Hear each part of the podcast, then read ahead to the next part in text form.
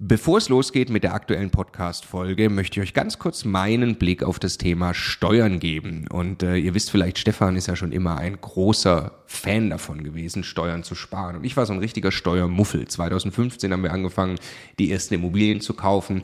Und Stefan war schon immer drauf und dran, jeden Cent Steuern zu sparen, den man irgendwo sparen kann. Und ich fand das Thema immer irgendwie ein bisschen nervig. Ich dachte, ah ja, warum soll ich mich damit beschäftigen? Klar ist es toll, weniger Steuern zu bezahlen. Aber jetzt wollen wir doch erstmal Immobilien kaufen, Business aufbauen und so weiter. Und ich bin sehr froh und dankbar, dass Stefan sehr frühzeitig zum Beispiel angefangen hat, dass wir eine Holding gründen, die Immobilien in die richtigen Gesellschaftsstrukturen kaufen. Ähm, und ja, wa warum? Also was habe ich dann äh, in den letzten Jahren jetzt äh, lernen dürfen von Stefan und natürlich dann speziell von Martin Richter, der ja, äh, ja wirklich, ich würde mal sagen, Deutschlands bester Steuerberater für Immobilieninvestoren ist. Was ich lernen durfte, ist, dass zum einen Immobilieninvestoren tatsächlich sehr viel mehr Möglichkeiten haben, Steuern zu sparen. Das ist schon sehr eindrucksvoll, was man alles machen kann. Aber dann, und das ist der entscheidende Punkt, sind die gesparten Steuern ja pures Eigenkapital. Es geht also nicht nur darum, dass ich jedes Jahr x tausend Euro weniger Steuern bezahle, sondern es geht darum, dass ich dieses Geld als pures Eigenkapital, als Immobilieninvestor ja wieder ans Arbeiten bringe und sie mit zweistelligen Eigenkapitalrenditen einsetze. Und ich mir dann anschaue, wie viel größer mein Vermögensaufbau ausfällt, zum Beispiel über zehn Jahre, dann kann es gut sein, ich habe nachher das doppelte Vermögen, weil ich mich eben damit beschäftigt habe, Eigenkapital schon vorzugehen, indem ich möglichst viel oder möglichst wenig Geld ans Finanzamt äh, äh, bezahle und möglichst viel Steuern spare, die ich wieder reinvestieren kann. Genau deshalb machen wir seit vielen Jahren sehr viele Inhalte gemeinsam mit Martin Richter und wenn du Lust hast, einmal zu erfahren, welche Möglichkeiten es alles gibt, der eine große Rundumüberblick, dann ist unser Live-Webinar kostenlos, 100% kostenloses Live-Webinar mit Martin Richter genau das Richtige. Eine Stunde lang geht er durch alle steuerlich relevanten Themen für dich als privater Immobilieninvestor. www.immocation.de slash Steuerwebinar. Da findest du die Termine. Es sind alles Live-Termine, die wir jetzt mit ihm aufgesetzt haben.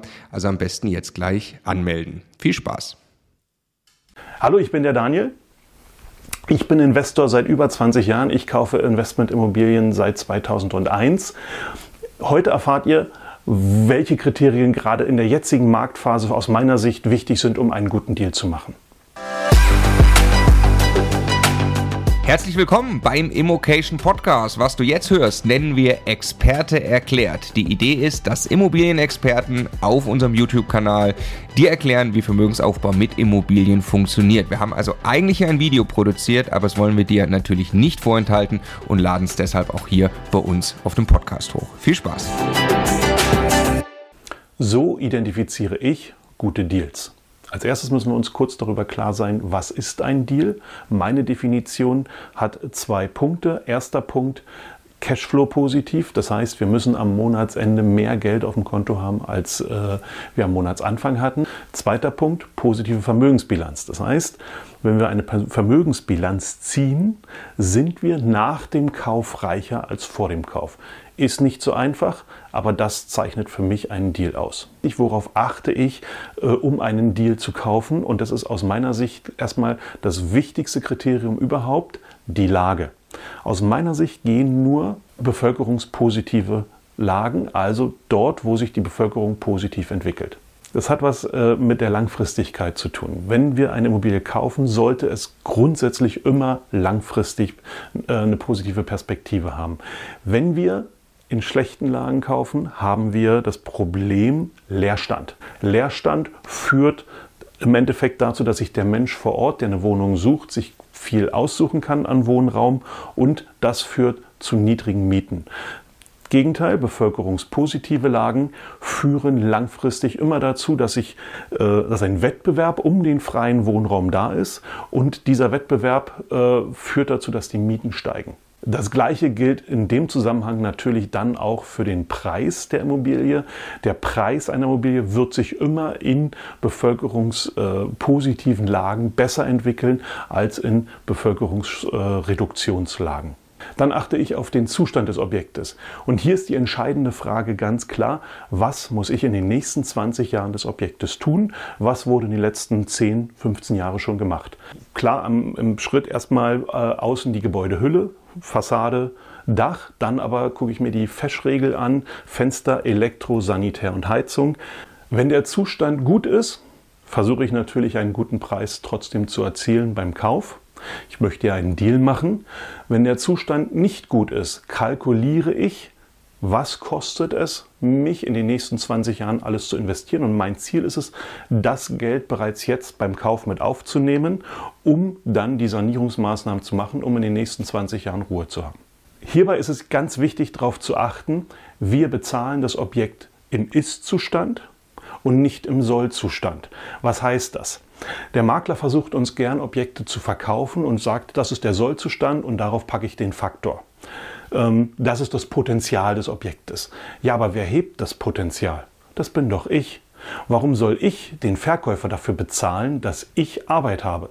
Also meine klare Devise, ich bezahle mich für die Arbeit mit dem Mehrwert, den ich raushole aus der Sanierung. Der zweite Punkt, und der wird in der näheren Zukunft noch viel wichtiger, ist der energetische Zustand. Hierbei gucken wir uns an, was ist im Gebäudeausweis, im Energieausweis äh, alles schon umgesetzt und welchen Status haben wir in diesem Gebäudepass. Ähm, wir werden dort in dem Punkt Schwierigkeiten aus der politischen Ebene bekommen und je mehr schon umgesetzt wurde, äh, energetisch, desto besser ist es für das Objekt und desto besser ist es für den Deal. Dabei ist es ganz wichtig, mal eine grobe Draufsicht zu haben. Was kostet eine energetische Sanierung, wo wir Fenster neu machen, Heizung neu machen, ähm, vielleicht auch die äh, Rohrleitungen neu machen. Äh, wenn wir das alles schon machen, müssen wir meistens auch noch äh, im Haus was machen. Dachdämmung, Kellerdeckendämmung. Das alles kostet mal um und bei 1000 bis 1200 Euro je Quadratmeter. Hier spielt die Lage jetzt wieder eine ganz wichtige Rolle. In Lagen mit Bevölkerungsreduktion haben wir eher niedrige Kaufpreise. Die bewegen sich vielleicht um die 1000 Euro. Und wenn wir dann in Bezug setzen, was kostet eine energetische Sanierung?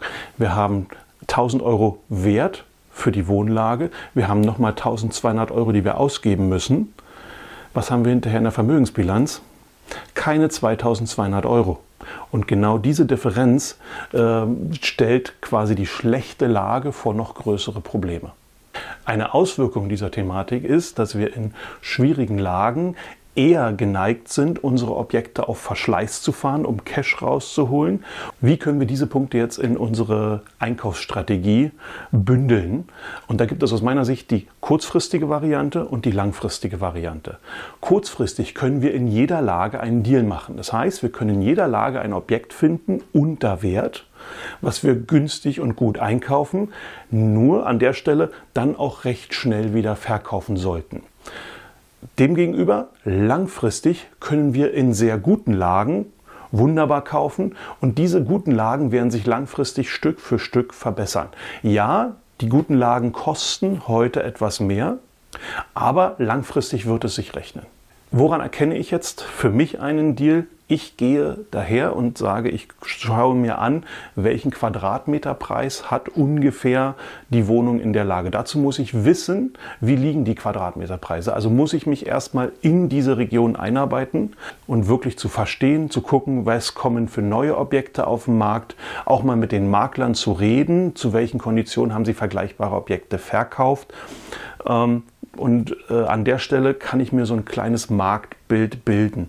Es ist in der jetzigen Phase natürlich ein bisschen schwieriger als noch in der Phase, als alles nach oben ging.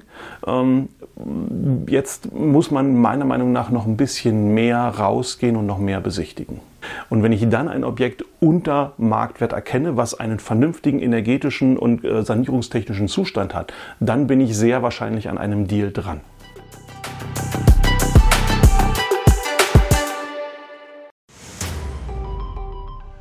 Jetzt nochmal der Hinweis, bevor ihr die nächste Folge weiterzieht, auf unser Steuerwebinar. Live mit Martin Richter, also dem Steuerberater für Immobilieninvestoren in Deutschland. Äh, wirklich live, also genau diese Termine. Und äh, es wird einen Überblick geben über all die großen Möglichkeiten, als Immobilieninvestor Steuern zu sparen beim Bestandsaufbau, aber auch wenn man schon Vermögen hat, was man im Bestand sortieren kann, um einfach mehr Geld übrig zu behalten, wie man Vermögen weitergeben kann und so weiter. Also, glaube ich, ein absolutes Muss für jeden Immobilieninvestor. Ja, Stefan, du bist ja eh schon großer Steuer Steuerfan immer gewesen. Für mich ist er eher anstrengend, aber man kann es auch nicht ignorieren. Die Potenziale sind äh, wirklich extrem, die man speziell als privater Immobilieninvestor hat. Deshalb immocation.de slash Steuerwebinar. Da kann man sich anmelden, ist 100% kostenlos, ist live, gibt nur diese Termine, die dort stehen. Wir freuen uns auf euch.